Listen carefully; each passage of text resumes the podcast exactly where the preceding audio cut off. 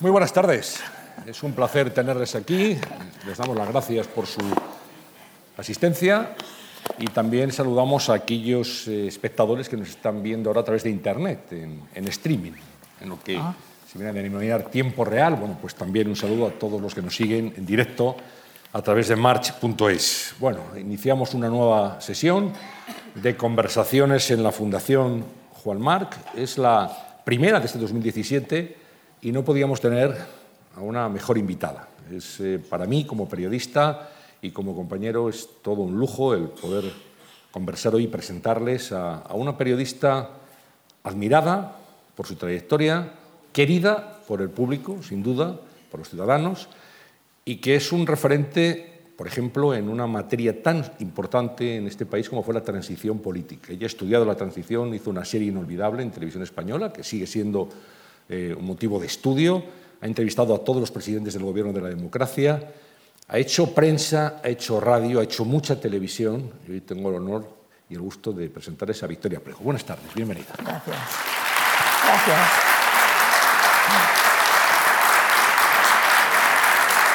Gracias. Victoria es también eh, presidenta de la Asociación de la Prensa de Madrid en estos momentos. Periodista y, comunicadora. No todos los periodistas comunican, Victoria. ahora se, hace esa distinción de periodista y comunicador. Mm, eh, cuando uno escribe, cuando uno cuenta algo ante un micrófono, ante una cámara, pues se trata de transmitir información, transmitir noticias, pero hay que saber comunicar también, y eso se valora mucho en este momento. Bueno, mm, eh, comunicar yo creo que se comunica de todas maneras, con la palabra escrita también. Lo que pasa es que son vehículos distintos. La comunicación FETEN es la que se hace con la cara y con la voz. mejor con todo, o sea, en definitiva, la que se hace a través de televisión. Y sí, eh, yo creo, si sabes hablar, te sabes expresar y sabes escribir un poco, con cierta a cierto aseo, eh, ya puedes trabajar en todas partes. Si trabajas en televisión y eres capaz de expresarte y transmitir lo que yo entiendo que son las noticias, porque es mi trabajo, probablemente otras cosas, eh, y sabes escribir un poco, dominas el medio, dominas los medios, la televisión, la radio y la prensa. Estoy segura. Vamos, lo he comprobado. Pero fíjate, hay muy buenos periodistas, en televisión también, que no llegan a contactar de esa manera tan directa con el público como tú lo has hecho. Tú tienes ese don, lo tenía también Jesús Hermida, lo ha tenido tanta gente, esa impronta, el sello personal. Cuando dice, bueno, hay periodistas que son muy reconocibles y que tienen un estilo propio. Y Victoria Prego lo ha tenido siempre, cuando te ponías delante de la cámara, por las noches o en cualquier momento a contar la información, a contársela a la gente y la gente la entendía. Quizá porque tenías la capacidad de la empatía, de ponerte en el lugar del espectador y contársela como él iba a entenderla mejor. Bueno, es que yo eso no lo sé.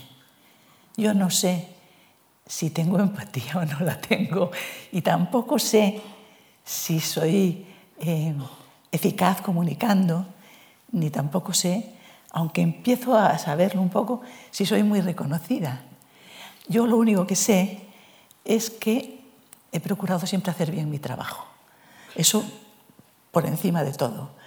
Y que, eso sí, he procurado explicar las noticias, insisto, porque lo mío son, es la información política y eh, he procurado explicar las noticias no de una manera eh, de un nivel inferior para que lo entendiera todo el mundo, sino con las palabras adecuadas. Y se entiende. ¿eh?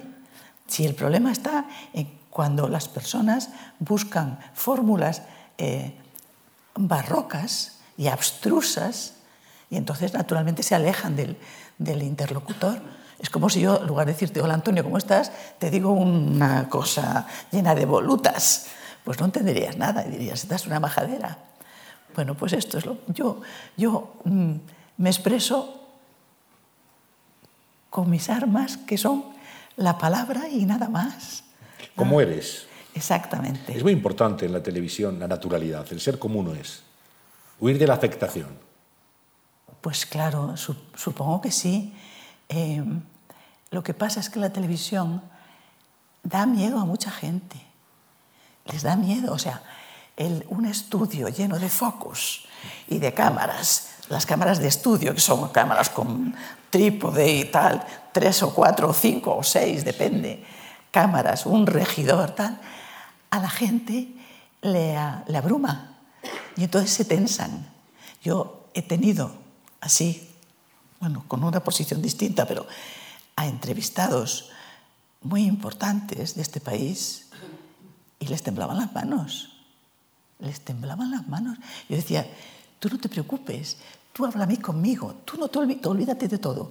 Tú, lo que yo reciba, lo reciben todos. Tú ocúpate de mí, porque estaban verdaderamente tensos. O sea, que lo que pasa es que la televisión asusta a la gente. Pues a mí no me asustó nunca. Nunca. Ni la primera vez. Jamás.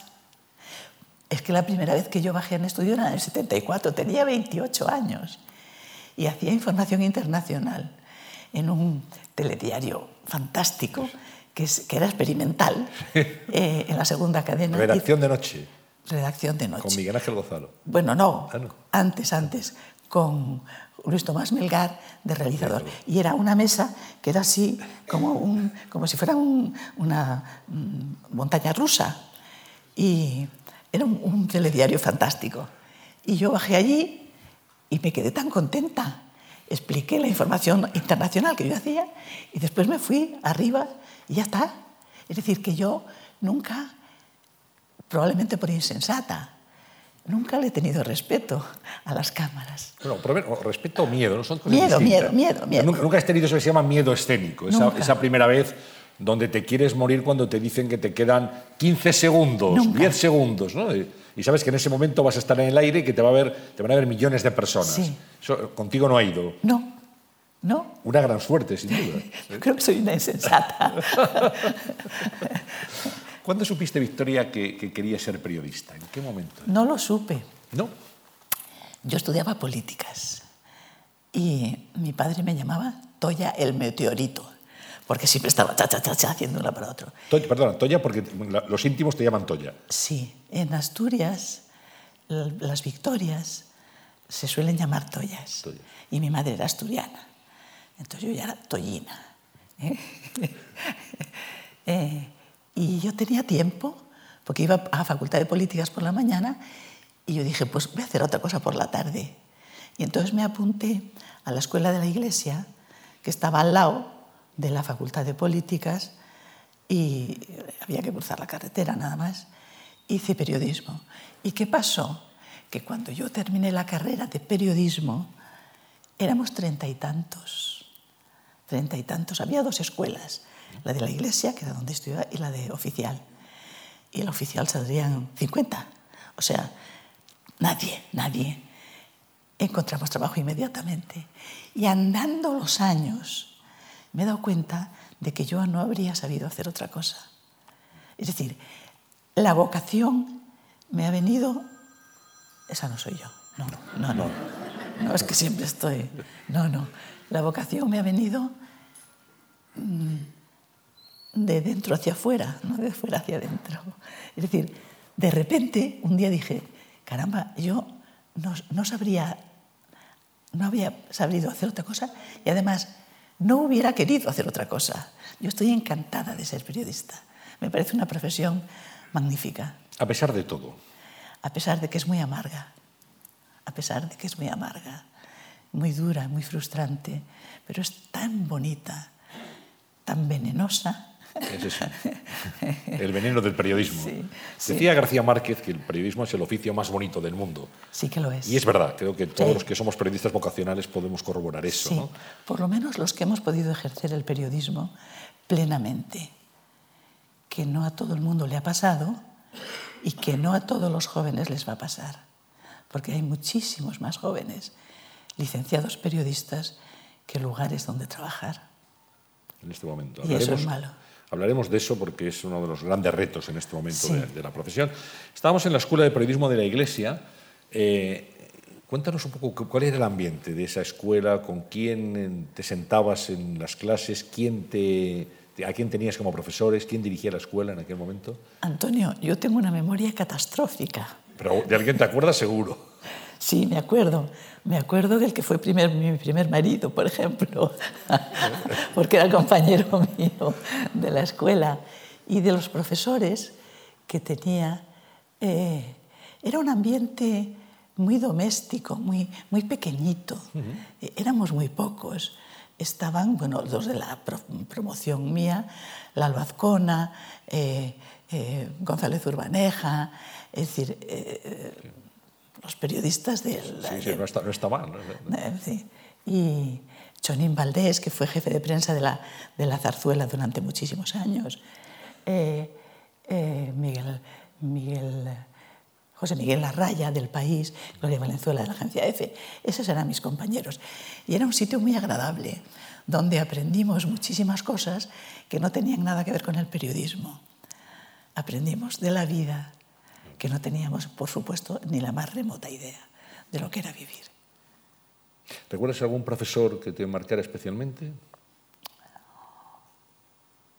Todavía existe y vive, está estupenda y tiene una pinta buenísima, Mercedes Gordon. Mercedes Gordon. Mercedes Gordon.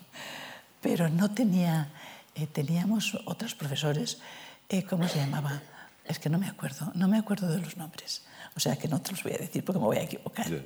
Bueno, pero era un periodismo muy cercano. ¿no? muy cercano. Y además, clases que daban periodistas en activo, gente que trabajaba en, los, activo, periódicos. Todos ellos, todos ellos, periodistas en activo, sí. Y luego ya hice prácticas en, en informaciones y conocí pues eso, a los de la Serna, a Jesús eh, de la Serna, a, a, María Antonia Iglesias, mmm, a gente estupenda que había allí. Tengo la voz malísima, pero esta es la que tengo ahora. Un, un, gran periódico en la calle San Roque, sí. en, en, Madrid, un periódico de la tarde. Sí. Era cuando en Madrid había periódicos de la mañana, de la tarde y de, la, la noche, noche, porque aparecía el diario Madrid, que era un diario de la noche. Sí, ¿no? sí, sí, sí. ¿Cómo ha cambiado todo, verdad? Bueno, completamente, completamente. El otro día yo, aunque me dieron el premio Luca de Tena, y hablé de mi padre, que era periodista, eh, fue director de Blanco y Negro y crítico de teatro de ABC durante muchísimos años. Y conté que yo me acordaba cuando mi padre, y lo he contado a, mi, a, unas amigas mías que están ahí, que lo han oído muchas veces, oía a mi padre escribir la crítica cuando venía del estreno por la noche, pero cuando terminaba, que sería a la una y media de la mañana, a las dos, vete tú a saber, llamaba por teléfono y venía el ciclista que salía de prensa española Serrano 61 a mi casa, recogía los folios de mi padre y al mañana siguiente el estreno que se había celebrado por la noche encontraba publicada la crítica en el periódico del día siguiente en ABC. Esto, que era pura artesanía, porque era un periodista, un ciclista y un bibliotipista, nada más. Esto es un milagro en los periódicos eh, de papel de hoy. Eso es imposible, de todo punto, porque hay que cerrar a las 10 de la noche. Como muy tarde. Como muy tarde. Y si cierras a las 11 ya están diciendo, nos va a costar una fortuna. hay que coger las rutas, claro, porque hay que, hay que, distribuir los periódicos. Sí, sí, sí. Pero entonces se trabajaba toda la noche. Toda la noche. En los periódicos, hasta las 4, las 5 de la mañana. Sí, sí, a la, y a las 2 de la mañana era una hora. Estupenda, que... era un periódico, sí, con mucha actividad. Exactamente. En la. O sea que la artesanía era más rápida que la tecnología. Ahora, en, en, en, la época de Internet, donde bueno, la artesanía ha sido sustituida por la eficacia de la transmisión. ¿no? Ahora, claro, en los periódicos digitales todo esto no pasa porque tú cuelgas la cosa.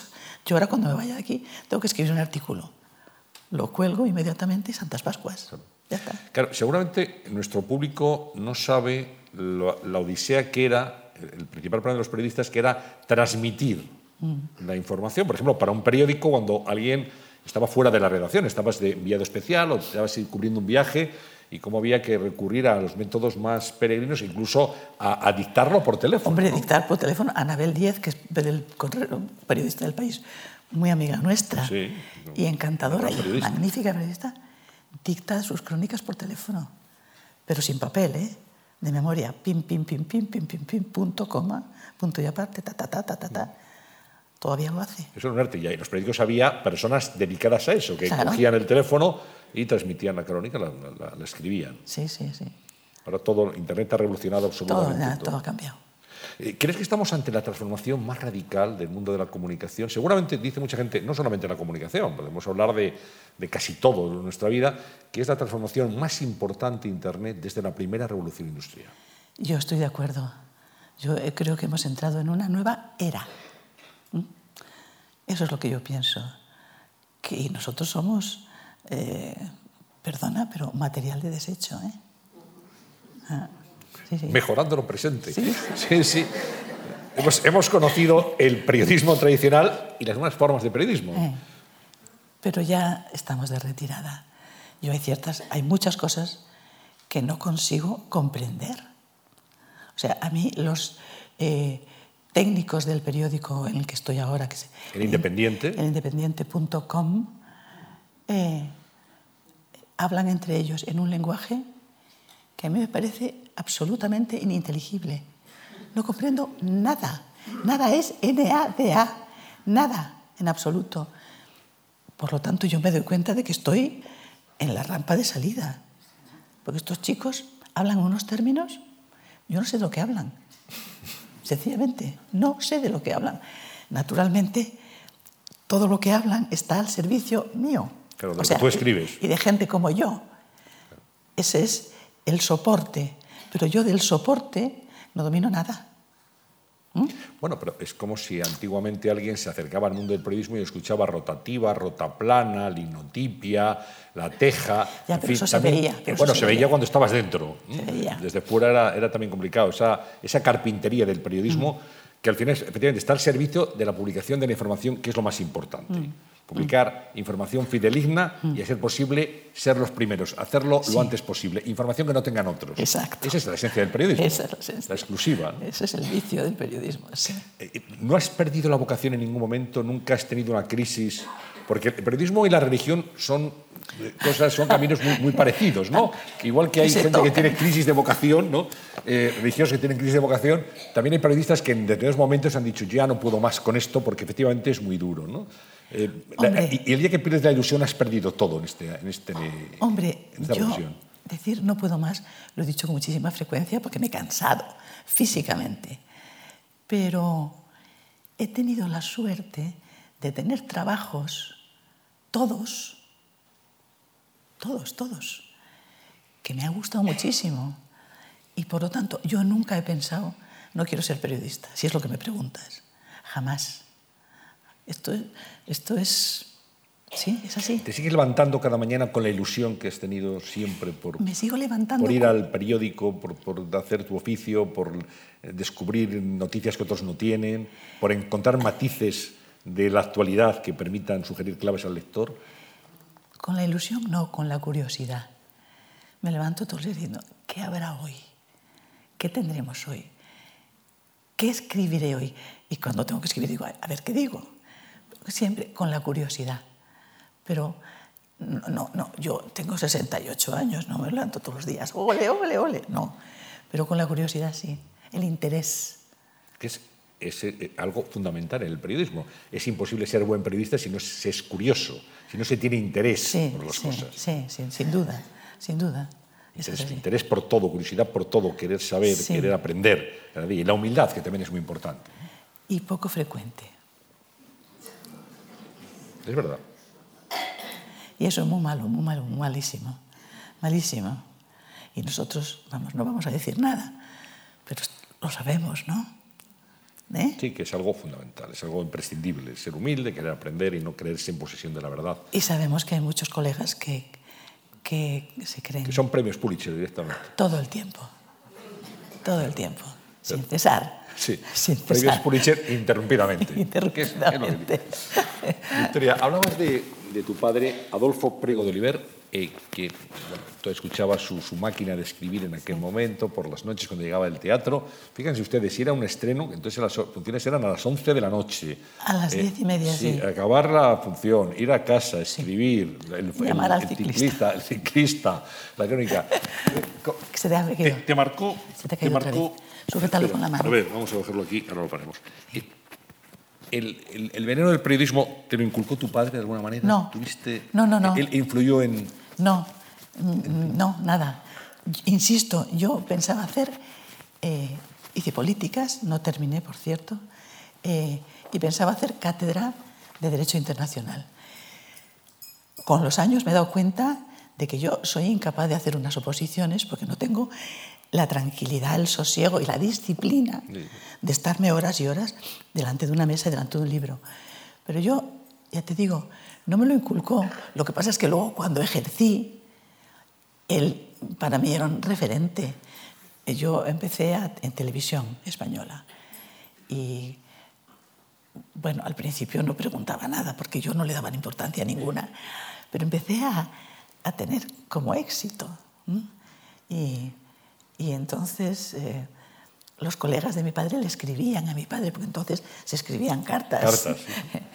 y, y, entonces empezó a, a decirme, a ti no te va a poner el pie por delante nadie, me dijo. Y entonces cuando yo hacía, por ejemplo, un programa de esas de las entrevistas donde les, les temblaban las manos, eh, cuando terminaba llamaba, papá. ¿Qué te ha parecido? ¿Qué te ha parecido? Sí, lo necesitaba yo saber, porque yo era muy insegura, como es natural. ¿Y cómo, cómo era tu padre, juzgándote como periodista? Me juzgaba poco, ¿eh? yo le preguntaba y aquí se terminaba la conversación, o sea, decía, muy bien, tal, no sé qué. Eh, no hablábamos de periodismo. En mi, en mi casa era, un, era, un, era, una casa que era un hogar, no era una casa de profesionales que tal, no, no, era un hogar, se hablaba de cosas domésticas, uh -huh. no se hablaba de teatro, porque mi padre decía, siempre dijo, el teatro, desde donde hay que verlo, es desde el patio de butacas no quería que tuviéramos contacto. Él era amigo de Nuria Sper, de todos los grandes, de todos los grandes. Nunca jamás nos presentó a nadie. Nunca. Nunca. No quería. Quería tener una distancia distinta. Una cosa era el teatro y otra cosa era su, su familia. Por lo tanto, en mi casa se hablaba de cosas como qué has hecho, qué no has hecho, tal, qué hay de comer, que, en fin, lo normal, lo normal un hogar. No, no estaba el periodismo metido dentro de la casa. Y en la mía tampoco. ¿Y tu madre qué, qué, qué relación tenías con ella y con el periodismo? Mi madre no, mi madre era ama de, ama de casa. Mi madre eh, admiraba profundamente a mi padre, aunque yo siempre, bueno, siempre desde que fui mayor, pensé que ella, que parecía que mi padre era el que daba las órdenes, mentira mentira. Y le dije un día, mamá, ya siendo yo mayor, estaba ya casada, y yo creo que divorciada y todo, dije, tú siempre has mandado en esta casa, la que ha mandado ha sido tú. Y me dijo, habla bajo que está por ahí tu padre. y se va a enterar. O sea, clarísimo. Habla más bajo que está por ahí tu padre. Así era, como en muchas casas. ¿eh? como en muchas casas. Ella te veía en televisión, sí. te comentaba también, me imagino que estaba encantada de Ella verte. Me, me, estaba contenta y lo que le preocupaba era cómo me peinaban y cómo me maquillaban. Que no te pongan el colorete aquí porque se te, se, como yo estaba delgada, se te chupa la cara, que te lo pongan aquí. Era una cosa de ella que me lo decía todos los días. Lo que dijeras, lo importante es cómo salías. Es muy típico de las madres también en televisión. Y yo, yo sigo pensando lo mismo. Yo, cuando me hacen una entrevista y tal, a mí lo que me preocupa es cómo salgo en la foto. Lo demás, no. El texto ya, menos, que lo el que quiera. Menos, menos. A mí lo que me importa Pero eso es lo que más, lo que más sí, se ve. Sí, sí, sí. Es que, bueno, yo, soy una mujer. Claro, pero es muy importante no perder también claro. esa, esas ganas de, de, gustar, de salir bien. Por Luego menos, la televisión vende imagen. Por lo menos de no estar horrorosa. Claro. O sea, si es que te hacen una foto que, que estás horrorosa, pues te sienta fatal. La verdad. Como debe ser, además. Bueno, estamos en, en, televisión, vamos a seguir luego en televisión, pero me gustaría ir a tu etapa en Radio Nacional de España. Uh -huh. Tú haces un, un, informativo a las 2 de la tarde, sí. un diario, lo que llamaban un diario hablado. Exacto. Eh, eh, la radio es un medio también muy cercano a la televisión, aunque tiene un lenguaje absolutamente propio, y lo hacías en Prado del Rey, donde tantas veces trabajaste en televisión, allí está, en la casa de la radio, durante un tiempo estuviste haciendo el informativo de las 2 de la tarde. Eso es. Cuéntanos esa experiencia. Bueno, mm, una vez más fue muy agradable. Yo recuerdo fundamentalmente de mis trabajos cómo lo pasé de bien, o de mal, o de regular. Eh, ahí lo pasé regular. ¿En la radio? Sí, no, no, en este, en este periodo, Este periodo. del diario hablado, porque había muchas tensiones oh, y no era fácil, pero también lo pasé bien porque hice muchos amigos. Y la radio mm, es encantadora, porque cuando yo tenía la voz bien, que no es ahora, eh, es muy fácil conectarse con el que está al otro lado solo con la voz. La voz es un instrumento potentísimo, potentísimo de seducción, en mi opinión, en mi opinión, potentísimo. Y la radio te permite eso, incluso cuando das las noticias. Pero si además, aparte de eso, yo hice más programas, hice eh, en Radio 5 un programa, un magazine de fin de semana, que te permitía todo. Claro. Hablar, música, vuelves a hablar, música, tal. Entrevista, reportaje, Es fantástico. un disco. Fantástico. Porque mm, naturalmente no, mm, la tele tampoco ves a nadie, pero mm, te das cuenta de que estás muy pegada al oyente, muy pegada, muy pegada. Que el oyente está y es una sensación soberbia. Años después tendría esa experiencia, aparte de la Radio Nacional de España o Radio 5, Radio 1, también de, de trabajar en, en Onda Cero, haciendo el informativo sí, de noche. Sí, sí. Ese fue un periodo difícil, porque eh, eh, Onda Cero, ya no me acuerdo, en fin, un- el mundo tenía una Sí, participación el en mundo Onda tenía- Cero. sí. Onda Cero en el mundo, Sí, esto es. la brújula. Pero en Onda Cero no querían que el mundo tuviera una participación. Y yo era la el mascarón de proa del mundo. mundo. Con lo cual no lo tuve exactamente muy fácil. Pero la verdad es que multiplicamos la audiencia por cuatro. Y Pedro J. Ramírez, director del Mundo, estaba encantado. Yo le dije, Pedro, estoy trabajando con una mano atada a la espalda, casi con dos manos atadas a la espalda. No puedo subir de aquí porque no tengo las posibilidades. Afortunadamente, pasado el curso, el mundo vendió su participación con mucho más dinero porque la audiencia había subido muchísimo y yo me pude volver al periódico tan contenta. Fuiste más feliz en esa escapada, sí, ¿no? sí, sí, esa escapada de la radio. Sí, sí, sí. Bueno, estabas en el mundo, efectivamente, cuando hay una participación accionaria en Onda Cero, tú desembarcas haciendo el informativo de la noche como representante de- del mundo y llegas al mundo como adjunta al director, a Pedro No, Jo- llegué director como, adjunto como su- primero como subdirectora de política. Me llamó Casimiro García, García Vadillo. Vadillo, que es tu, ahora mismo el director del Independiente.com. Independiente, sí, mi amigo también. Y eh, la experiencia del mundo ha sido fantástica, fantástica. Era un periódico, digo era porque yo no estoy, sigue siendo, pero bueno, era un periódico en lo que, en lo que realmente yo vi lo que era periodismo pata negra, periodismo pata negra. Es decir, unos, unos periodistas, unos y unas periodistas que salían fuera, traían información buenísima, a veces muy peligrosa, muy arriesgada, y ahí había reuniones a voz en cuello, o sea, a grito pelado, donde todos los que ah, Pedro J. llamaba los generales, los generales, no los capitanes, los generales, o los comandantes es lo que de, debajo de generales, Sí, pues, o los comandantes también eh, podían defender sus posiciones, pero insisto, a el veces... coronel, coronel, y luego ya general de brigada, general de división. Bueno, entonces lo O que sea, es debajo de general es coronel. Sí, sí. Bueno, pues entonces los generales y los coroneles. O sea, Eh, eso la, es. la cúpula. Es la cúpula. Y se discutía a veces a grito pelado. Y se le decían al director todo tipo de, de atrocidades. Al director. Sí, y no pasaba nada.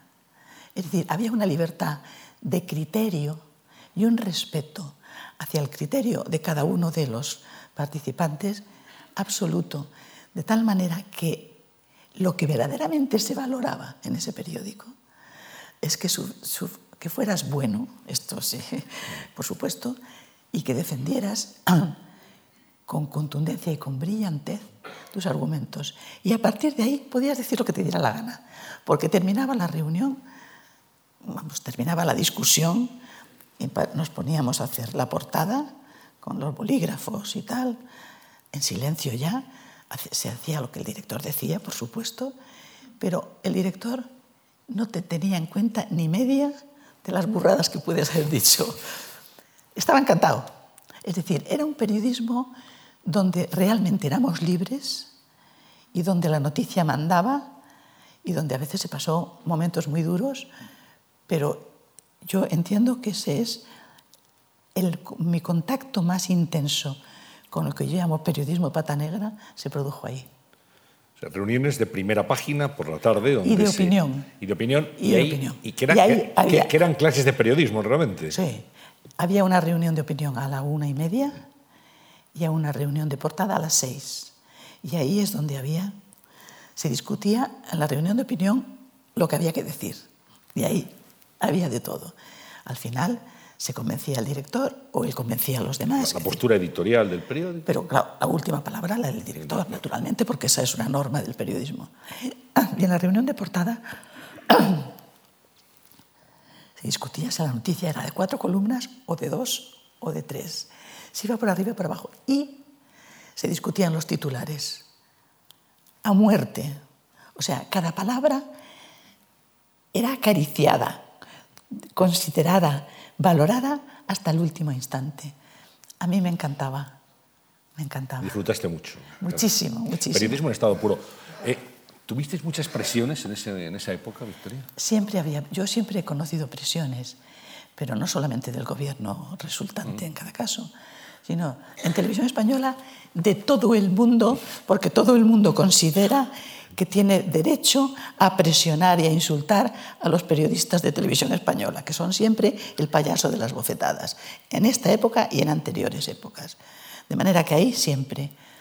En radio yo estaba más, también, también, en Radio 1, en Radio, radio Nacional, 1, de Radio Nacional de España. En Radio 5 no, porque era magazine. Eh, y en y en las colaboraciones, tal, yo con revistas y tal, no estaba al loro de eso. Y en el mundo, constantemente, constantemente, presiones y amenazas. Pero oye, ahí había unos cuantos periodistas que sabían que una noticia era sagrada y si una noticia era real y estaba contrastada y podíamos eh, no solamente publicar el día, sino responder al día siguiente. Lo importante es el día siguiente. Tú cuando publicas una noticia difícil, sabes que al día siguiente te van a desmentir. Y tienes que tener Preparada la, retaguardia. Entonces ahí se sabía que si la noticia era cierta, era veraz y era de interés general a muerte, con lo que fuera. Y así fue, muchas veces. Después de tratar con él tanto tiempo... ¿Con quién? ¿Con Pedro J? Con Pedro J, te iba a preguntar. Después de tratar con él, ¿qué opinión tienes de Pedro J. Ramírez como periodista?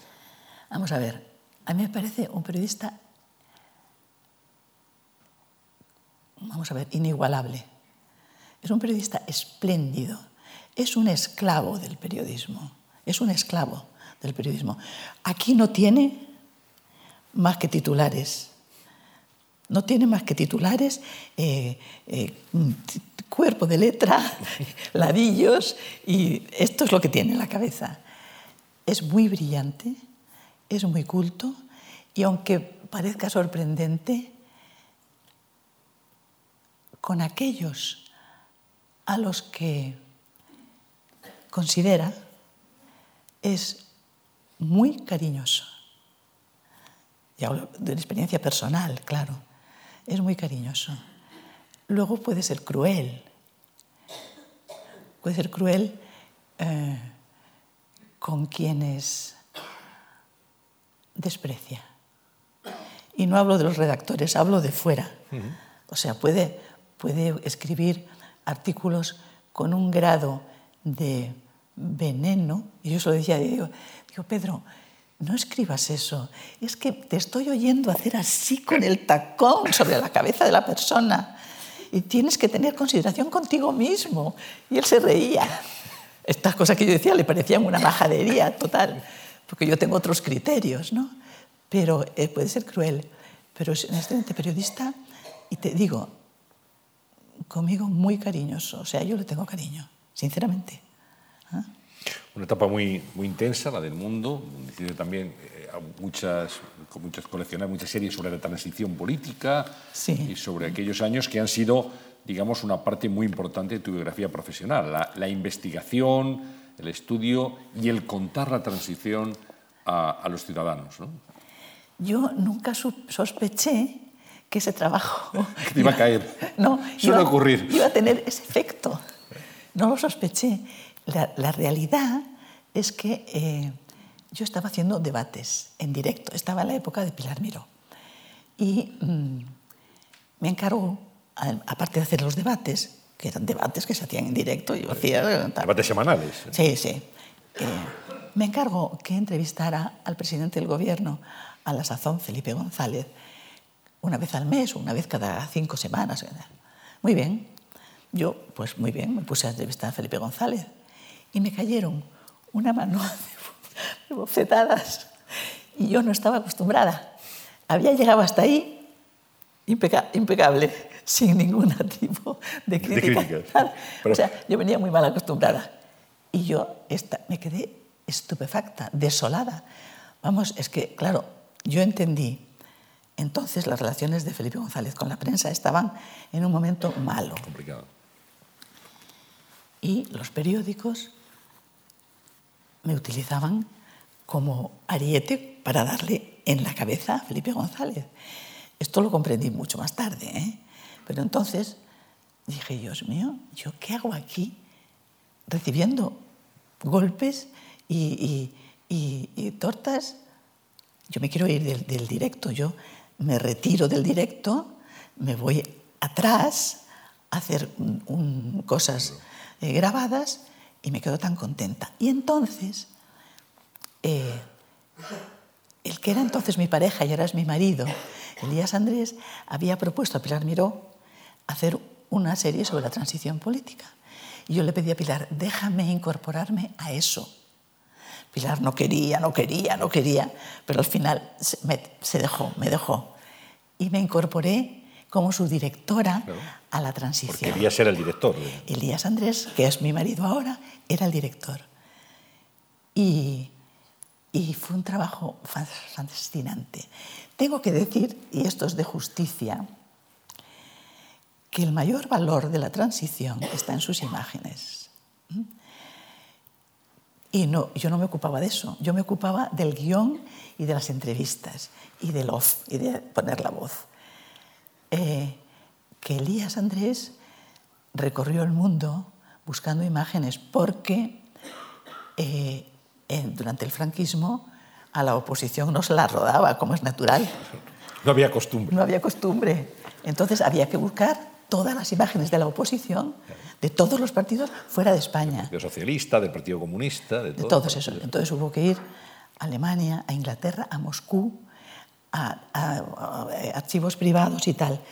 Y Elías, eh, había secuencias que eran 13 segundos de la BBC, 12 segundos de la ZDF y los siguientes 5 segundos de la radio, de la televisión soviética. O sea, era así. Y teníamos lo que se llamaban mudos, que son imágenes sin sonido. En la televisión española había mucho de eso. Entonces, se iba a Radio Nacional de España, se cogía, el, que hay un archivo maravilloso, se cogía el sonido, eh, se ponía- nos poníamos en contacto con una chica cuyos padres eran sordomudos, y entonces, viendo las imágenes, decía, está diciendo tal. Cogíamos las, el, el audio Y lo sincronizábamos.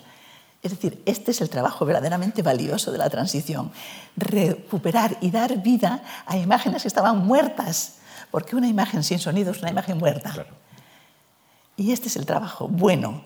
Lo que pasa es que me he llevado yo todas las flores, porque tengo que decir que Elías Andrés es un, es un eremita, Es como si fuera un monje. No quiere aparecer en ningún sitio, no quiere aparecer en nada, no quiere... Y todos los premios los he recogido yo, pero porque él no ha querido. Pero no es porque yo no quisiera. En acto de justicia, aquí reivindicamos su papel como director Sí, sí, y como que- además ideólogo de ese programa. Claro. Porque a quien se le ocurrió Claro. y quien se le ofreció a Pilar Miró. Sí, y que ha hecho el trabajo verdaderamente importante de rescatar las imágenes y el sonido de la historia de España. Es que esa serie, Victoria, que no sé si se utiliza con fines educativos en este momento, porque ahí está la historia de nuestro país de los últimos años contada de una manera muy directa, con, además con los propios protagonistas. ¿no? Eh, Esa serie es de visión obligada si quieres entender qué es lo que pasó en los últimos años del franquismo y en la transición hacia la democracia. Sí, sí, sí, sí, sin duda. Está todo, todas las explicaciones. Está todo explicado ahí. Yo luego escribí un libro con todo lo que estaba, que no podíamos meter, porque claro, teníamos límites de tiempo. Pero ahí está la explicación de lo esencial de lo que pasó en España en esos años, desde la muerte de Carrero hasta las primeras elecciones libres.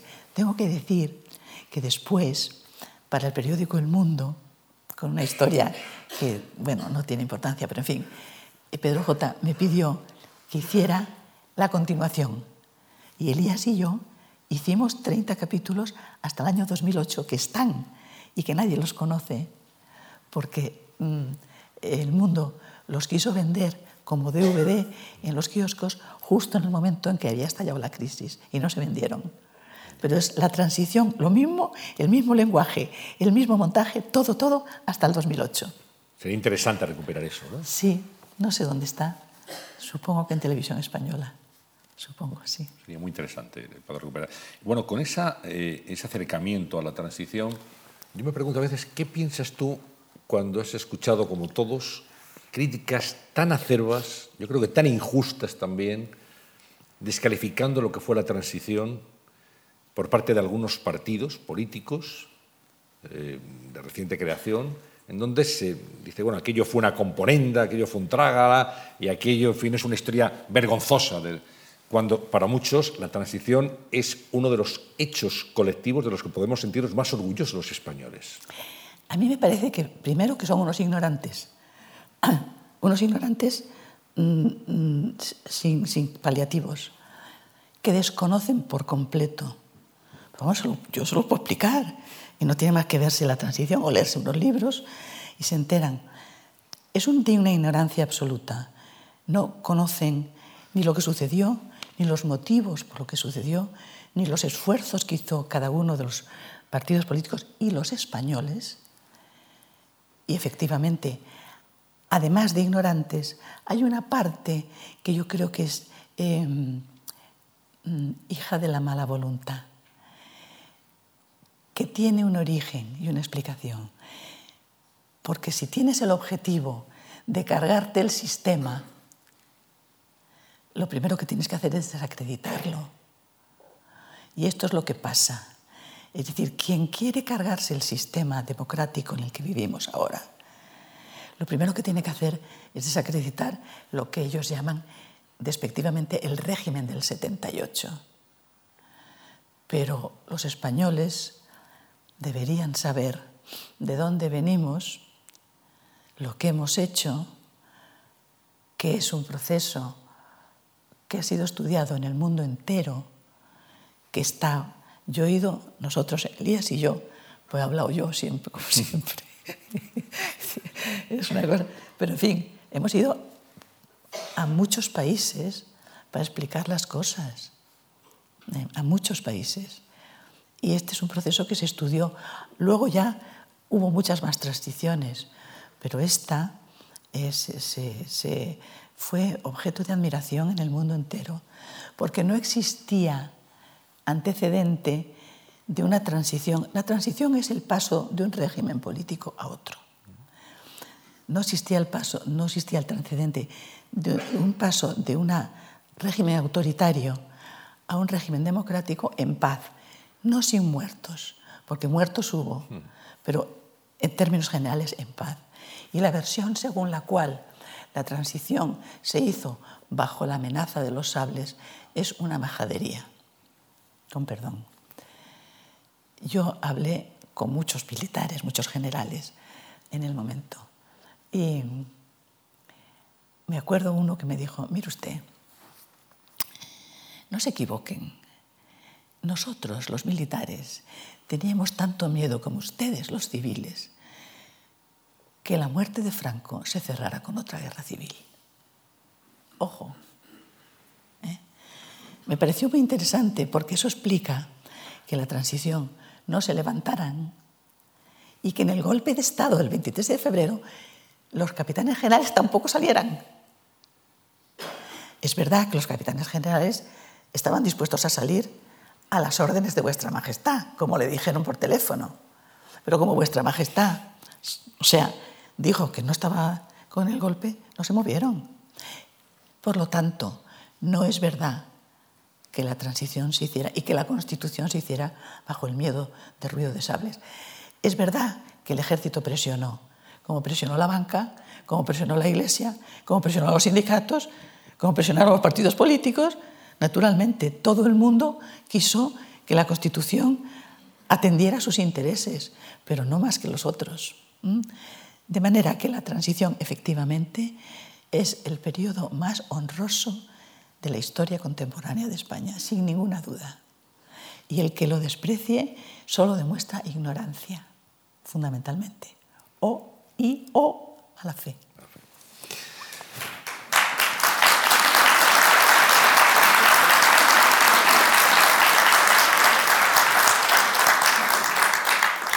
Pudiste entrevistar en profundidad, conversar con todos los presidentes del gobierno de la democracia, los presidentes, tienes un libro, los presidentes. Sí, tengo que terminarlo. Eh, yo quería preguntarte, por cada uno de ellos, te voy a citar los presidentes y que nos hagas una, una evocación personal, desde tu conocimiento, de cómo era, por ejemplo, Adolfo Suárez. Adolfo Suárez era una buena persona, inculta, Mm, con un fino instinto político y con un cierto complejo de inferioridad respecto de sus pares. A mí me dijo muchas veces, yo tenía el problema de que todos los de mi gobierno eran por lo menos abogados del Estado. Y claro, yo solo era abogado, el pobre. Adolfo Suárez, eh, que fue una elección muy inteligente de Torcuato Fernández Miranda del Rey, no tenía un corpus doctrinal. Por lo tanto, eh, pudo saltarse el derecho tantas veces como fue necesario, porque la transición, en la transición, yo lo digo muchas veces, los hechos estuvieron por delante del derecho. Si hubiera sido Fraga, que tenía el, Estado en la cabeza. el derecho constitucional, el derecho político, el derecho eh, penal, eh, eh, todo. No hubiéramos podido hacerlo porque había que saltarse las normas muchas veces. Por ejemplo, había que legalizar el Partido Comunista. Y para eso el rey mandó en secreto a dos emisarios en distintos momentos, uno viviendo, muriéndose Franco, pero todavía no se había muerto, a, a París y después otro en, pues, eh, inmediatamente antes de, en septiembre, en septiembre del 76, o sea, antes del referéndum para la ley de reforma política. Y después Suárez hizo una cosa con la que estaba en total desacuerdo Torcuato Fernández Miranda, que era un tipo inteligentísimo, una cabeza jurídica magnífica, y que le pareció una atrocidad que era entrevistarse en secreto con Santiago Carrillo en un chalet vacío de José Mario Armero, eh, tal. Es decir, esas cosas no se pueden hacer en un sitio, en, un estado de derecho normal, pero había que hacerlas y solamente una persona como Adolfo Suárez las podía hacer. Por lo tanto, fue un presidente al que maltrataron los suyos primero, y después los socialistas que lo acusaron, una cosa pequeña. Los suyos, en el año 80, 81, se reunieron en la Casa de la Pradera, que era una, una finca de, del... ¿Cómo se llamaba? Irima. El Irima, sí. ¿Eh? Eh, de Manzanares el Real, con él, estaban todos los popes del UCD, discutiendo qué hacían con Adolfo Suárez, con Adolfo Suárez delante, presidente, ¿eh? presidente. Eh, si le exigían que repartiera el poder con ellos y hubo un momento en que el pobre Adolfo Suárez se levantó para que discutieran libremente si le, si le, si le echaban de la presidencia, si lo obligaban a dimitir. Tal cual. O sea, presidente de gobierno. Es decir, que aguantó muchísimo. Y luego los socialistas le plantearon una moción de censura y lo acosaron. Por lo tanto, lo pasó muy mal, sufrió mucho, fue un presidente muy adecuado para el momento y luego, y me alegro de haber contribuido en algo, los españoles le reconocieron demasiado tarde. Al final de su vida consciente, decía eso que a mí me lo he dicho muchas veces, me aplauden, pero no me votan. Porque había fundado un partido, el CDS, que no tuvo ninguna chance. Y cuando realmente le reconocieron, él ya no lo supo. Es cierto. La osadía seguramente es una de las virtudes de ese momento de Suárez. Sí, sí, Una osadía necesaria en ese, en Imprescindible. momento. Imprescindible. Leopoldo Calvo Sotelo. Leopoldo Calvo Sotelo es el gran olvidado de la transición.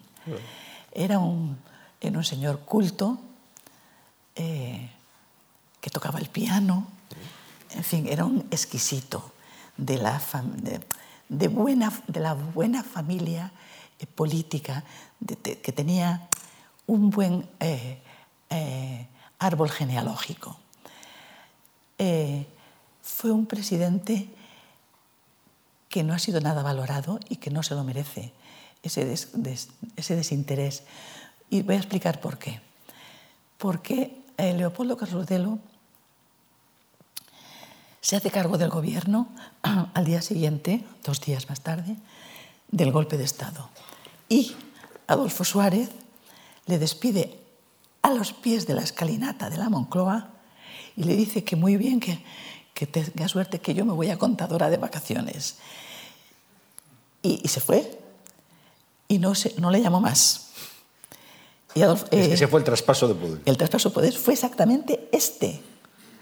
Y eh, Leopoldo Carlos se hace cargo de un país aterrorizado porque acababa de salir de un golpe de Estado con un partido deshecho que cada día votaba una cosa distinta.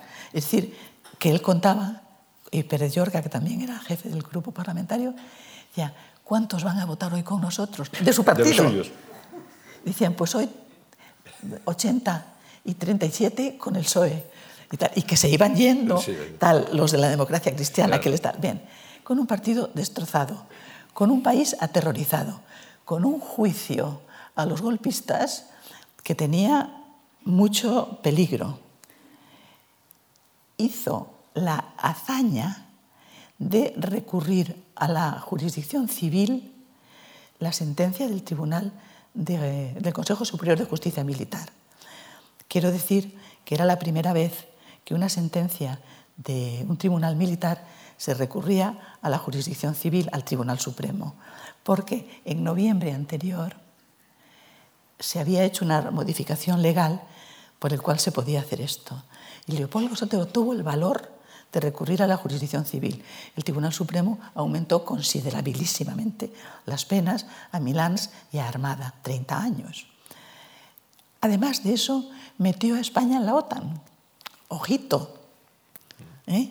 Y además de eso, cerró el mapa autonómico, porque los Mm, estatutos de autonomía que se aprobaron ya estando Felipe González, porque se cerraron porque fue, había eh, la campaña electoral, se, se, deshacen, se disuelven las Cortes y no pueden continuar, pero estaban todos los estatutos listos para ser aprobados y cerrados.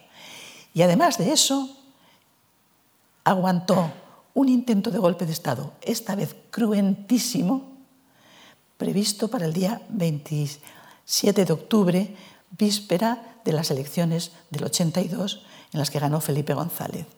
Pues a la altura del principios de octubre, Leopoldo Carlos Sotelo, informado por los servicios de información, lo que ahora es el CNI desmontó el golpe de Estado de los coroneles que tenían previsto neutralizar, entre comillas, es decir, cargarse al rey, al presidente, al gobierno y a los líderes más importantes de los partidos políticos.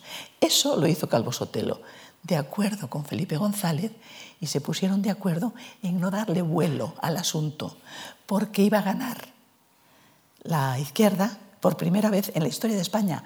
La izquierda iba a, ganar en iba a gobernar en solitario y no querían agitar las aguas. Entonces Felipe González y Leopoldo Sautelo de manera discreta. echaron vaselina aquello y la cosa pasó y la gente ni casi ni se enteró. Y después de eso hizo un modélico traspaso de poderes. Por lo tanto, Leopoldo Salvo Sotelo merece un sitio de honor en la historia de España y yo lo reivindico. ¿eh? Así lo, recordamos. Bueno, llega el 28 de octubre del 82, una fecha histórica en este país porque es la victoria apabullante del Partido Socialista de 200. 212. Toma.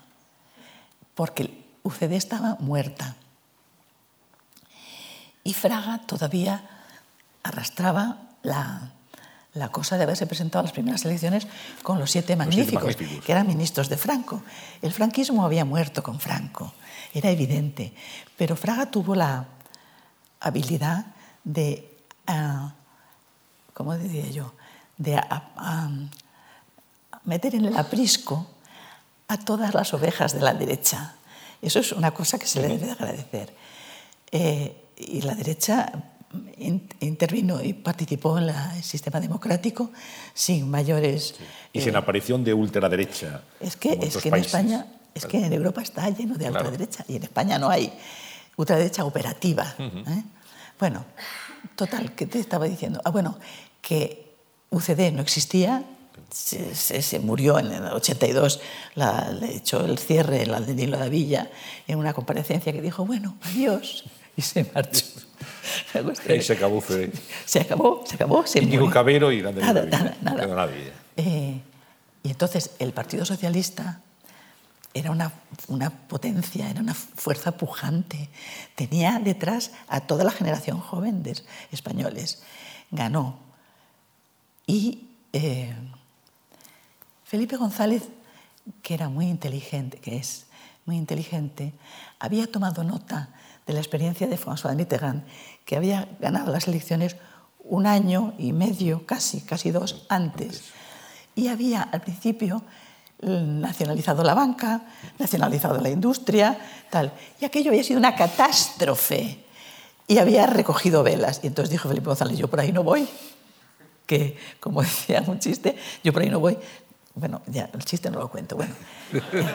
lo puedes contar si quieres. No, es, una, es, una, es una pintada en una pared de, de una casa, de, una tapia española, cuando era el referéndum para la ley de reforma política. Y era un toro con eh, eh, la, la, enseña republicana que estaba delante de un capote con la bandera española. Y decía el toro, yo a esa capote no voy, que siempre me hacéis la misma faena. Pues Felipe dijo algo parecido. Dice, yo a esa capote no voy, que me hacéis la misma faena. que no funciona. No. Y eh, inició una legislatura importantísima, importantísima, eh, pero moderó su programa, pactó con la Iglesia Católica, pactó con la banca, pactó con los empresarios y eh, acometió la reforma de la seguridad social, la reforma de las pensiones, que eran un atraco. O sea, es que mm, para cobrar una pensión había gente que se apuntaba dos años antes de jubilarse y tenía derecho a la pensión máxima para toda su vida. Es decir, aquello era un atraco. Hizo eso, hizo la reconversión industrial que costó muchísimo, con muchísima tal. Eh, en fin, fueron unas legislaturas muy importantes. Lo malo de Felipe González es que el cierre de su mandato, de sus mandatos, fue tremendo. primero por la corrupción de Filesa y después por la guerra sucia del GAL, con los, la Saizabala y todo esto. Pero yo creo que la historia, eh, que naturalmente compondrá los dos elementos, no dejará de subrayar que Felipe González modernizó España. Fue el modernizador de España. El ingreso en el, mercado común, entonces con la Comunidad Económica Europea. Hombre, eso fue una cosa, siempre decía, claro, los de decían, es que hemos dejado cerrado la mayor parte de los acuerdos. Decía, pero los más difíciles nos los han dejado a mí. y esos son los que he tenido que cerrar yo. Y es verdad, es verdad, aquellas negociaciones hasta las tantas de las madrugadas de Fernando Morán y Manuel Merín, Manuel Marín, Marín y, y, la entrada de la España en la Comunidad Económica Europea, que se llamaba así entonces, fue un, fue un, un hito, fue, un, fue, una pica en Flandes. La modernización absoluta ya de este país, sí, sí. en Europa. Bueno, después viene José María Aznar López. José María Aznar tuvo una primera legislatura muy buena, muy buena, aunque tengo que hacer un paréntesis ahora, eh, que fue la primera. Estaba en minoría, tenía 176, no, 176, no, no me acuerdo. Estaba en minoría, no, no sé cuántos diputados tuvo. Y tuvo que pactar con los nacionalistas vascos y catalanes. Un pacto que salió muy bien si los nacionalistas catalanes más que los vascos, que parecía que eran más brutos. Arzayus decía, mmm, me he entendido mejor con Aznar que con Felipe González, pues no sé. Pero Puyol, que es más sinuoso, eh, cerraron los acuerdos del pacto del Majestic, Majestic, que estaban por escrito, ya, pero había otros pactos no escritos. Uno de los cuales fue que el gobierno de la Generalitat tenía carta blanca para eh, administrar a su deseo la inmersión lingüística, la cuestión lingüística y educativa. Y educativa, los dos elementos que nos han llevado hasta aquí. ¿eh? Por lo tanto, yo tengo esa objeción que hacerle a Aznar, pero también tiene un mérito extraordinario, que es haber metido a España en la Europa del euro. Cuando nadie daba un solo duro porque nosotros porque las condiciones eh, económicas en las que asumió el poder Aznar eran catastróficas, catastróficas, pero eh, privatizaron la parte que no había privatizado eh, el PSOE de las grandes empresas, Telefónica, tal, no sé, y conseguimos entrar en el euro. Yo creo que eso es un mérito extraordinario de, de José María Aznar. Primera legislatura y la segunda legislatura que vino marcada por la guerra. La guerra de Irak, que yo creo que, mm, vamos a ver, Aznar quería poner a España en la primera fila del escenario internacional y eh, apostó por apoyar a George Bush en la invasión de Irak. Tengo que decir que España nunca estuvo en guerra, ¿eh? Ojo, que esto es una mentira que se dice. Nunca intervino. Nunca intervino en la guerra. España mandó a sus tropas cuando la invasión había terminado para el, el refuerzo y la atención humanitaria, pero nunca estuvo combatiendo en Irak. Pero claro, él apoyó la guerra de Irak, esto es evidente. Y España, yo también, estaba en contra de esa guerra. Y después me, me he ratificado en el error. Primero, porque el argumento que se utilizaba, que Saddam Hussein tenía armas de destrucción masiva, resultó ser falso. Y en segundo lugar, porque los Estados Unidos habían preparado la invasión, pero no habían preparado la posguerra. No habían preparado la posguerra. Y de resultas de eso, Irak es un Estado fallido. Allí no hay poder. Y ahí se hace fuerte al-Qaeda, el ISIS y todos estos terroristas radicales, porque ahí no hay un dictador que ponga orden, porque voy a decir otra cosa que va a parecer fatal. La pretensión de imponer a golpes la democracia en estados teocráticos es un disparate. Es un disparate. Estos estados que son musulmanes, en su mayoría, aunque eh, había mucho laico, no tienen una concepción democrática. Y, el, molde de la democracia no encaja en un Estado teocrático. Pero además de eso, es que Estados Unidos no preparó la posguerra. Y por lo tanto, lo que, pagamos ahora tiene mucho que ver con aquella invasión. Por lo tanto, yo creo que José María Andar, con un buen propósito, que era colocar a España en la fila de los primeros, no acertó ahí, se equivocó. Yo creo que acertó mucho más en Inglaterra, digo Inglaterra, Francia y Alemania, que se opusieron desde el primer momento. Inglaterra sí participó en la invasión de Irak. Bueno, tengo que preguntarte ahora por José Luis Rodríguez Zapatero, ocho años de presidente. Todo lo que decía ya la comunicación no verbal. Vamos a ver. Vamos a ver. José Luis Rodríguez Zapatero ha tenido cosas buenas. ha aprobado la ley de matrimonio homosexual, ha aprobado la ley de dependencia, eh, pero ha hecho una cosa de la que siempre se lo reprocharé, siempre. Por una razón eh, de estrategia política, de táctica política, eh, José Luis Rodríguez Zapatero, junto con, José con Pascual Maragall, en el año 2003, cuando no había pasado todavía los atentados del 11M, estaban seguros de que José María Andar repetiría y ganaría las elecciones de 2004. Y entonces decidieron elegir, tal cual, un elemento que desestabilizara al gobierno de Aznar, supuestamente el que iba a ganar las elecciones. ¿Qué? Un estatuto nuevo de autonomía en Cataluña. Estatuto que los de Convergencia y Unión no estaban interesados en absoluto.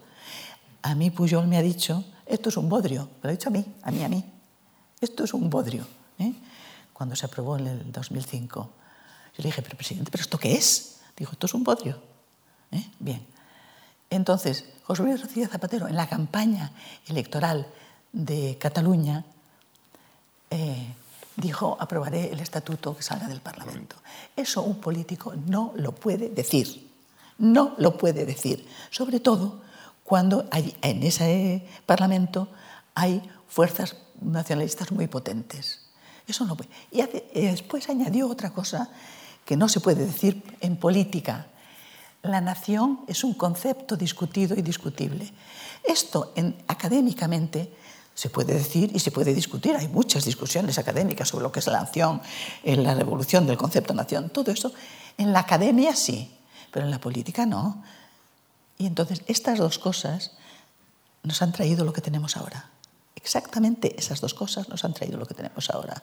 Porque Convergencia y Unión no quería estatuto y porque Pascual Maragall, al final, elaboraron un estatuto que era el del 2005, la constitución de un Estado soberano, ni más ni menos, ni más. Era un estatuto interminable, que decían tonterías como que tenían derecho a la felicidad y al paisaje, en fin, una tontería. Pero sobre todo, aparte que era larguísima, que es larguísimo el estatuto, eh, era la constitución de un Estado soberano. Y eso es culpa de José Luis Rodríguez Zapatero. Yo lo digo y lo he dicho siempre. Por lo tanto, yo creo que ha hecho un daño tremendo al país y él no lo sabe. Bueno, y terminamos con el presidente Rajoy. Lleva ya cinco años de presidente. Ya, pero está por ver. No, quiero decir, no quiero decir eso. No es eso lo que quiero decir. Lo que quiero decir es que hasta que no termine no se le puede juzgar. Ah, lo que sí, su primera legislatura. Ah, su primera legislatura ha sido una legislatura durísima porque la situación económica española era dramática. Cuando llegaron, yo me acuerdo de la primera rueda de prensa eh, de Soraya Sánchez María con Luis de Guindos, y Cristóbal Montoro a los lados. Ahora cuento. Y el déficit no era del 8%, ni siquiera del 9%, era del 11%. Eh, y la primera rueda de prensa, con los otros dos Satel y, y Soraya, eh, Soraya Sánchez Santana, empezaron a explicar, subimos el IRPF, no sé qué, hay partidas de no disponibilidad de gasto, bueno, tremendo. Y yo le dije al salir, digo, hija, te estaba viendo la cara. Tenías una cara, dice, pues no te puedes hacer una idea de la cara que teníais vosotros. Estábamos ahí los periodistas, aterrados. La cara que teníais vosotros. Es que fue tremenda esa rueda de prensa, tremenda. Eh, y Rajoy cuenta que cuando iba a los consejos europeos no quería salir por el pasillo, porque todo el mundo le decía, pide el rescate, pide el rescate. Todos los líderes europeos, ¿cuándo vas a pedir el rescate? Y tal. Entonces sacaba a, a alguno, algún ministro o a su jefe de comunicación, a Carmen Martínez Castro, para que saliera por el pasillo. Porque estaba angustiado. Esa, esa etapa fue durísima. Y realmente el mérito de que España crezca hoy al 3,2% no se le puede discutir a este señor y a su equipo. Hay muchos problemas, hay desigualdad, no todo el mundo le ha llegado la recuperación, pero la recuperación está en marcha porque somos el país que más crece de Europa. Y ahora tiene, bueno, tiene una característica, y es que al año pasado se estaba discutiendo sobre quién sustituía a Rajoy lo discutían los propios del Partido Popular, ¿eh? no se crea que estaba discutiendo el PSOE, los propios del Partido Popular. O sea, que era un señor amortizado. Y ahora cuenta él que después de que no se, se escondía por los pasillos para que no le preguntaran por el rescate, va por los consejos europeos. porque están todos, porque están todos amenazados. Ah, Cameron ha perdido los Renzi. Renzi no está, eh, Eh, la Merkel, Angela Merkel está. Hollande está paz de salida, no está, y Merkel está, Sí, y él está aquí en Qatar. Y entonces lo, dice él, me encuentran el referente de estabilidad de Europa. Pero eso no significa nada. No significa nada. Porque, primero, esta legislatura depende de lo que pase con el PSOE. ¿eh? Que ya de entrada no le va a aprobar los presupuestos del, desde el 17, va a aprobar una enmienda a la totalidad y el PNV, con el PNV tampoco se van a poner de acuerdo. Con lo cual puede que se prolonguen los presupuestos del 16, lo cual hunde en la miseria a las autonomías y a los ayuntamientos, gobernados mucho por el PSOE. Con lo cual hay presiones ahí. Pero independientemente de eso, depende de quién dirija el PSOE. La legislatura durará más o menos. Pero además de eso, tiene, tenemos sobre la mesa una bomba de relojería que es la de Cataluña. Eh, esta noche voy a escribir una cosa de estas, pero se la puedo contar, yo creo. Sí, no puedes contarla porque mañana todos ellos van a leer el independiente.com. Por tanto, no te- vas a tener tráfico, ¿verdad que sí? No, Sí, es que, lo- Ya está. es que la quiero contar porque me parece, vamos, lo quiero contar. La quería escribir y la voy a escribir porque es el, que es el asunto que tengo que escribir. Es un avance de su columna de mañana. Sí. Eh, los nacionalistas, los independentistas de la antigua convergencia y unión, o sea, Puigdemont, OMS, MAS, eh, mandan por vía intermedia el siguiente recado al gobierno.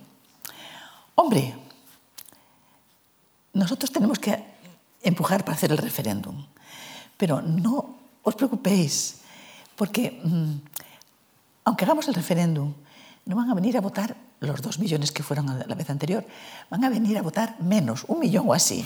Con un millón así no hacemos nada. Pero nosotros hemos cumplido y decimos, no se puede hacer la independencia porque ustedes no nos las han votado. Hay que tener cara dura. Este es el mensaje. Pretenden, primero, pretenden adelantar el referéndum porque pretenden sacar ventaja del juicio de más de dentro de unos días y que la cosa dure y quieren celebrarlo en mayo. O sea, una falta de seriedad tan extraordinaria. Un referéndum no se convoca para septiembre. Pues ahora han pensado que no, que mejor para mayo. ¿Pero esto qué es? Esto es, esto es intolerable. Y sobre todo, el mensaje, que naturalmente tiene dos, dos interpretaciones. Una, yo no quiero insultar a nadie, o sea, no quiero ofender a nadie, pero tiene algo de cinismo. Es decir, como que ustedes quieren convocar un referéndum para cubrirse las espaldas, para no morir electoralmente como Convergencia y Unión, que ahora se llama PDCAT, pero Partido Democrático Sí, pero bueno, Convergencia, era Convergencia. Porque sabe que va a ganar es guerra republicana las elecciones. Entonces quieren convocar el referéndum para sacar rédito político, no morir. Pero están ustedes pretendiendo o esperando que vayan menos de los que fueron la última vez, para que el referéndum no tenga virtualidad. Y encima decir, como ustedes no han venido, no podemos ser independientes. O sea, la culpa es de ustedes. Hombre, esa es una derivada. Y la segunda derivada es, intentan engañar por segunda vez al presidente del gobierno. Porque lo que dijo OMS, o OMS, o más, no, OMS, OMS, fue OMS, habían llegado a un acuerdo con Rajoy que celebrara el referéndum del 9 de noviembre, ¿te acuerdas del, otro? Siempre y cuando más se comprometiera a no amortizarlo y a no explotarlo desde el punto de vista político y que Rajoy había aceptado eso, yo esa versión de OMS me la creo a pie juntillas. Me la creo. Yo me creo que Rajoy dijo, pacto de caballeros, os dejo hacer esta mamarrachada siempre y cuando no lo, no lo explotéis políticamente. Naturalmente, la hicieron, la explotaron y todavía tenemos otro referéndum. Y yo creo que intentan engañarlo por segunda vez. O sea, me parece de una falta de honestidad política. Ayer estuve en Barcelona yo, en Círculo Ecuestre, y le dije, señores, a ustedes les está gobernando la CUP diez diputados. Les, les, gobierna la CUP, tal cual. Digo, y las elecciones las va a ganar Esquerra Republicana. Digo, pero la responsabilidad es de ustedes, que les votan. ¿Dónde está la clase media catalana? ¿Dónde están los empresarios? La burguesía, tan finísima, tan culta, tan refinada, tan europea. ¿Dónde está? Callada, pegada al suelo. Lo dije así. No les importó. ¿Entendieron? O sea, no se molestaron. No se molestaron, ¿no? Bueno, eh, hemos hecho un repaso por los presidentes de la democracia. Que Esto que he contado lo voy a escribir esta noche. O sea que, pacto de caballeros. No lo cuento. No lo cuento. Es off the record. El periodismo se llama Off the Record, solo para ustedes. Lo pueden comentar solamente cenando esta noche con su familia. Bueno, vamos a, escuchar dos preguntas que te quiere hacer una periodista, compañera y amiga, que es Soledad Gallego Díaz. Sí. ¿Dónde? Ahí, Hola, Victoria. Ah. Eh, tú dirigiste una de las series más importantes documentales que se ha hecho sobre la transición española, sobre todo la etapa de la transición española. Y yo quería preguntarte, ¿cómo piensas que se está contando hoy día la transición española? ¿Se cuenta bien? Eh, Victoria, ¿alguna vez pensaste que tus hijos y tus nietos iban a tener una vida tan complicada? A las dos preguntas. No, no se cuenta bien porque, porque no se cuenta.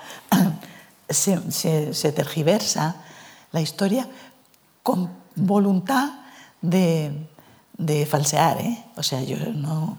Con toda intención. El, que tiene información, con toda intención, y el que no tiene información, porque es un ignorante. Y luego, no, nunca pensé que las siguientes generaciones vivirían peor que la nuestra. Nunca jamás lo pensé. Pero efectivamente, a igualdad de años, padres e hijos, igualdad de profesión y trabajo equivalente, la situación eh, económica de nuestros hijos es infinitamente peor que la nuestra. Yo cuando tenía 35 años vivía como una reina, era periodista. Mi hijo, que tiene 38 ahora, no vive como un rey y es periodista.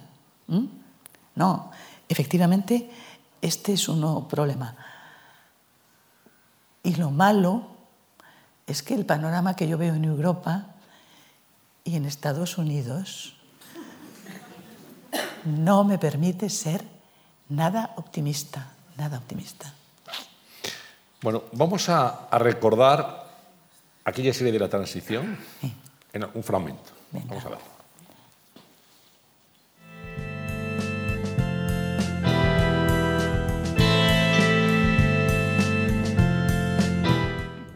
Que ha aportado una visión global, respetuosa y sobre todo el valor enorme de las imágenes y del sonido de la historia. Es decir, ha recuperado la historia viva. El presidente Carrero y el policía de escolta llegan muertos al hospital. El conductor llega agonizando y muere instantes después. La noticia de la enfermedad de Franco es lo que precipita la presentación de la Junta, que inicia así su camino, coja en sus apoyos, pero con mucho vigor y con unos objetivos muy claros. Mes de enero. Un abogado de 32 años llega a Madrid procedente de Sevilla. A partir de ese momento va a vivir en la clandestinidad. Se llama Felipe González, Isidoro de nombre de guerra, y es el nuevo primer secretario del Partido Socialista Obrero Español.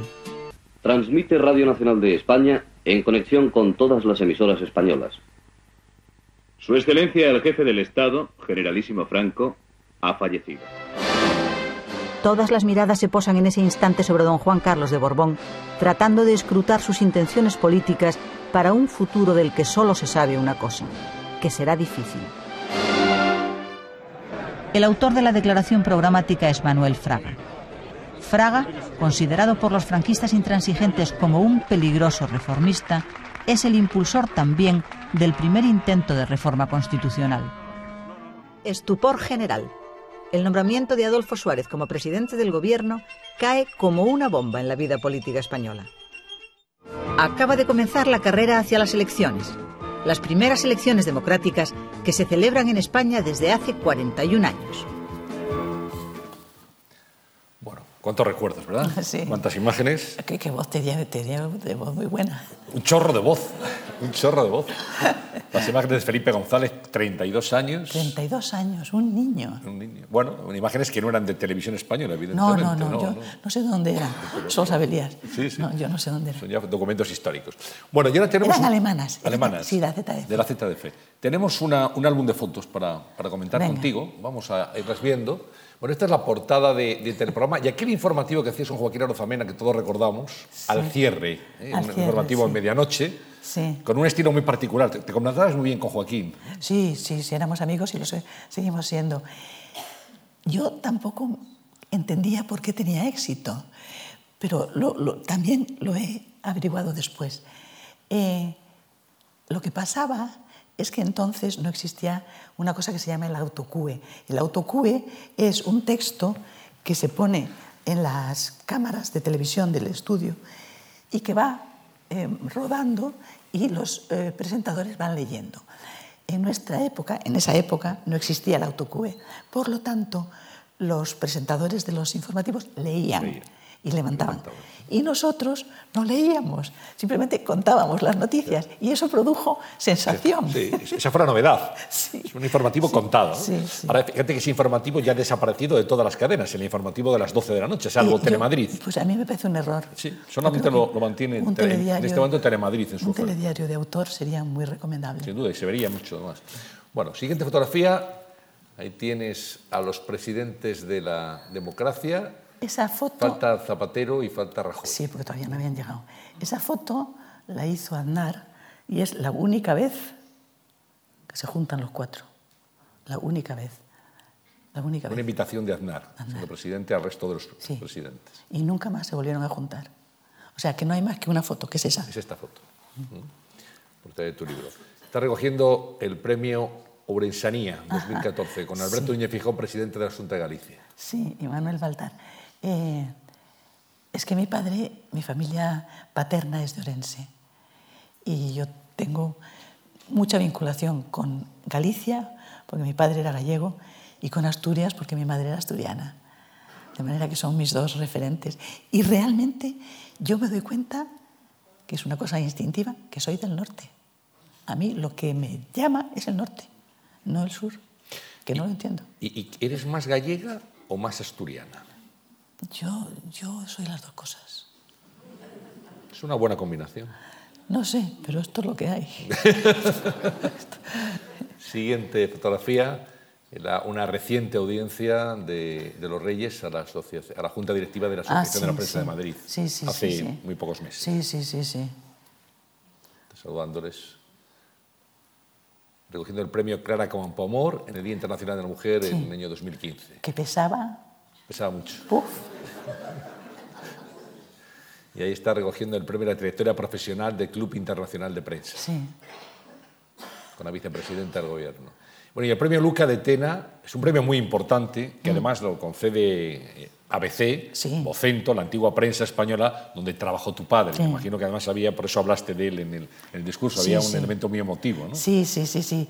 Le quise hacer un homenaje a mi padre y por eso dije que iba a recoger el premio exequo con Adolfo Prego con los reyes. Los, reyes, eh, tú has tenido relación con ellos, con, los reyes eméritos, digamos, y con, los reyes actuales, que siempre han estado muy cerca del, periodismo y de las inquietudes de los periodistas. Sí, estos reyes más, que los otros. Eh, los reyes eméritos, el rey Juan Carlos, yo he, entrevistado al rey eh, durante tres días seguidos. Hice un programa sobre el rey hicimos, Elías y yo, una vez más, un programa sobre el rey y entrevisté a toda la familia real, a la reina, a las infantas y al príncipe entonces, y fue entonces, me di cuenta que... Eso es un hito, ¿eh? ¿Eh? Eso, eso hiciste es un hito, no ¿Ah, se, ha, no se ha vuelto a hacer. ¿Ah? Una entrevista a la familia real. Ah, pues mira, pues ya está. lo tienes. Pues eso lo tienes. Sí, sí. Eh, me di cuenta de que el príncipe Felipe entonces... Eh, era un tipo extraordinariamente bien preparado. Porque yo le hice una entrevista a pelo, es decir, sin, sin nada de guion ni nada. Yo tenía las preguntas aquí y se las iba haciendo. Pero, y el tío, pum, pum, pum, pum, pum, respondía con un dominio del lenguaje y un conocimiento de los temas que dije, este señor va a ser un gran rey, como efectivamente lo es. Y es encantador y además yo creo que una cosa que va a ser un problema para él es que es buena persona. Es una buena persona. Es que, claro, ser buena persona y rey o presidente de gobierno es muy difícil. ¿Mm? Y es buena persona. Y la reina, sí, claro, es, es, periodista, por lo tanto... ¿Sigue inscrita en la Asociación de la Prensa de Madrid? No, ya se ha borrado. Se ha borrado. Se ha borrado. Se ha borrado, sí. Pero vamos, estuvieron muy cariñosos y, y fue un premio que yo agradecí mucho, fundamentalmente en honor a mi padre. Un premio muy merecido, una trayectoria profesional de la que tu padre, sin duda, Victoria, estaría muy orgulloso. Yo creo que estaría contento, sí. Muy orgulloso. Bueno, llegamos al final y, y siempre le pedimos a nuestros invitados que nos dejen tres propuestas para mejorar la sociedad? Te confieso que no es algo muy difícil, no es una pregunta muy complicada, porque tal y como está la sociedad en este momento, yo creo que cualquier cosita que se haga la mejora. Pero bueno, yo quiero conocer... Con nada que se ponga. nada que se ponga va a lucir, pero quiero pedirte esas, lo que tú crees que, que, más le hace falta en este momento a la sociedad española. ¿Qué sería? Pues fíjate, yo lo he estado pensando, y yo es que no tengo más que una cosa, educación. Porque claro, la educación es información, es educación moral, es código ético, es código cívico, mm, es, respeto. es código político. Yo no tengo más que una, mm, una receta, educación, buena educación. Y ahí cabe todo. Si estuviéramos bien educados, en el sentido amplio de la palabra, esto sería un paraíso. Pero me temo que no lo estamos. Pues tenemos esas tres propuestas, buena educación, buena, educación, y, buena, educación. Victoria, ha sido un placer, creo que para ustedes también, haber compartido este tiempo de charla interesante con la trayectoria personal y la trayectoria profesional de una periodista tan reconocida como Victoria Praga. Muchas gracias. Gracias a ti. Gracias.